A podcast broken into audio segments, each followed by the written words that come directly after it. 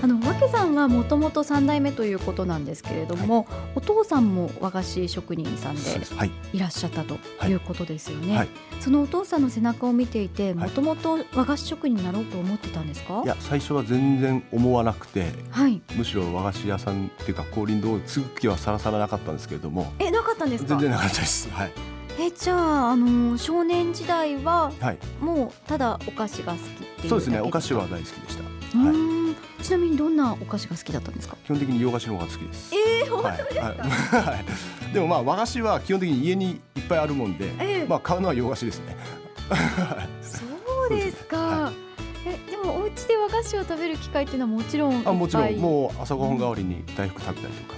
はい、草餅食べたりとか、はい、はい、あの母親が忙しかったもんで、えあの朝ごはん作る暇ないからボーボンと二三個目の前に置かれて、はい、これ食べて学校行けと言われて はいそんな感じで、はい、過ごしてました。あじゃあいつからそういう食に関する仕事に就こうかなと思われてたんですか、はい、そうですね。でもまあ中学校の時からこういう仕事にあの何か食の作る板前とか、はい、そういった職人めいたものはやろうとは思ってたんですけれども、まあ、中学3年生の時の進路指導の時の三者面談で、ええ、まあ担任の先生からいいお言葉をいただけず、はい、でその報告をうちの母親は父にしましたところもうお前みたいなやつには降臨と継がしたくないと一言言われたもので,、はい、でそれでああじゃあねあんたと同じ土俵に立ってあのあんたを越してやるっていう気持ちで降臨と継ごうと思ってました。じゃあ今まで思っていなかったけれども、うんはい、逆に継がせないよって言われたことによって、ね。はい、火がついた、はい、むしろなんか基本的にひねくれ者なんで。まあ親の言うことあんまり聞くタイプじゃなかったんであの逆のことをやりたかったんですね、まあ、多分告げって言ったら多分隣にあたりにお菓子屋さん作ってましたね、ライバルになってやるぐらいな気持ちで。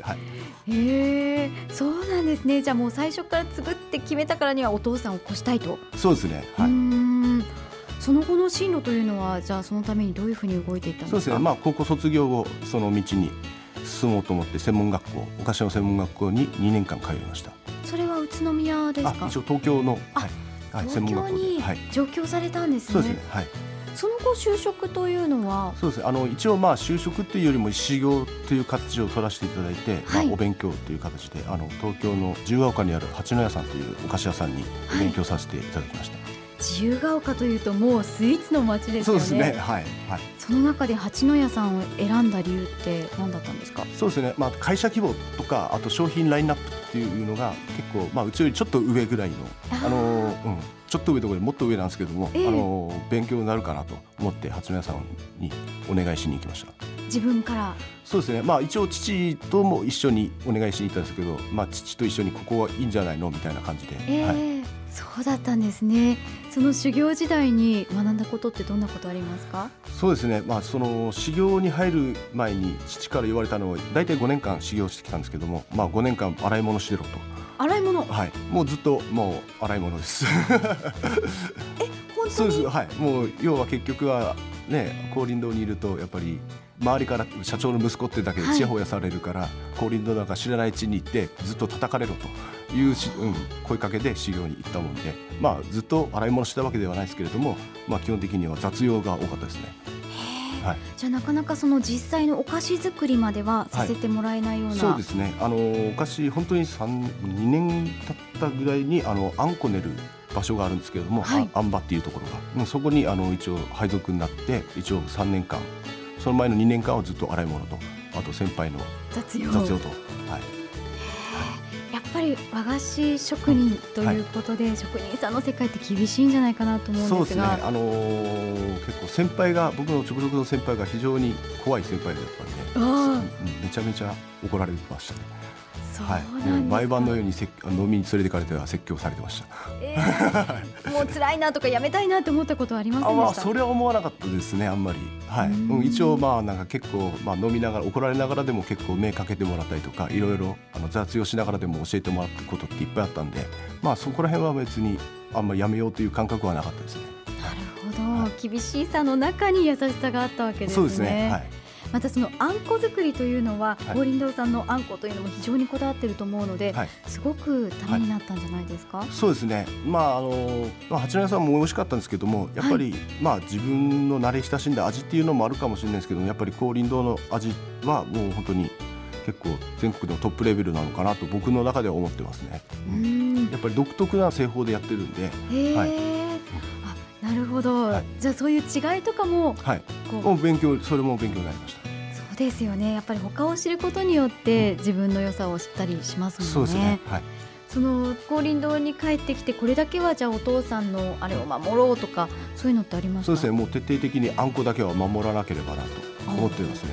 もう創業以来の製法で作られてる、はい、うん、守られ続けてきたあんこなんであんこだけは何も書いたことがないです今まで7年間は。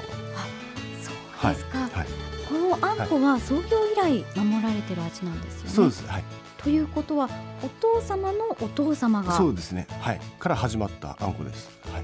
もううちの祖父も、まあ、僕は2歳の時にもう亡くなったんで、はい、あんまりあんまりというか全然記憶にないんですけれども、ええ、やっぱり父の話から聞くとやっぱりすごいあんこにはうるさかったですね。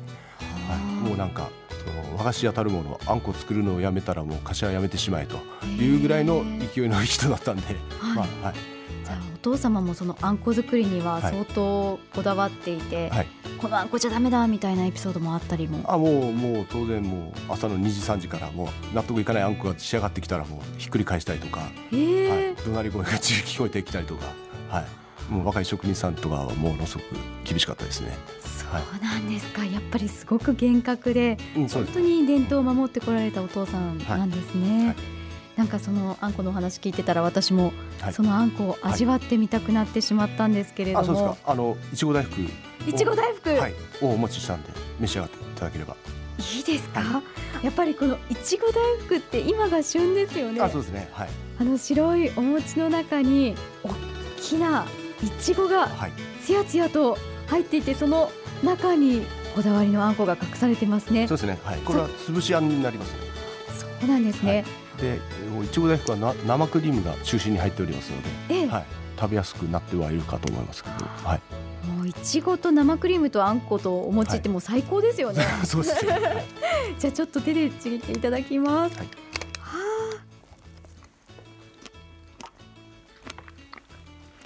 うん。あすっごくこのあんこの甘さが生クリームとよく合っていて、はい。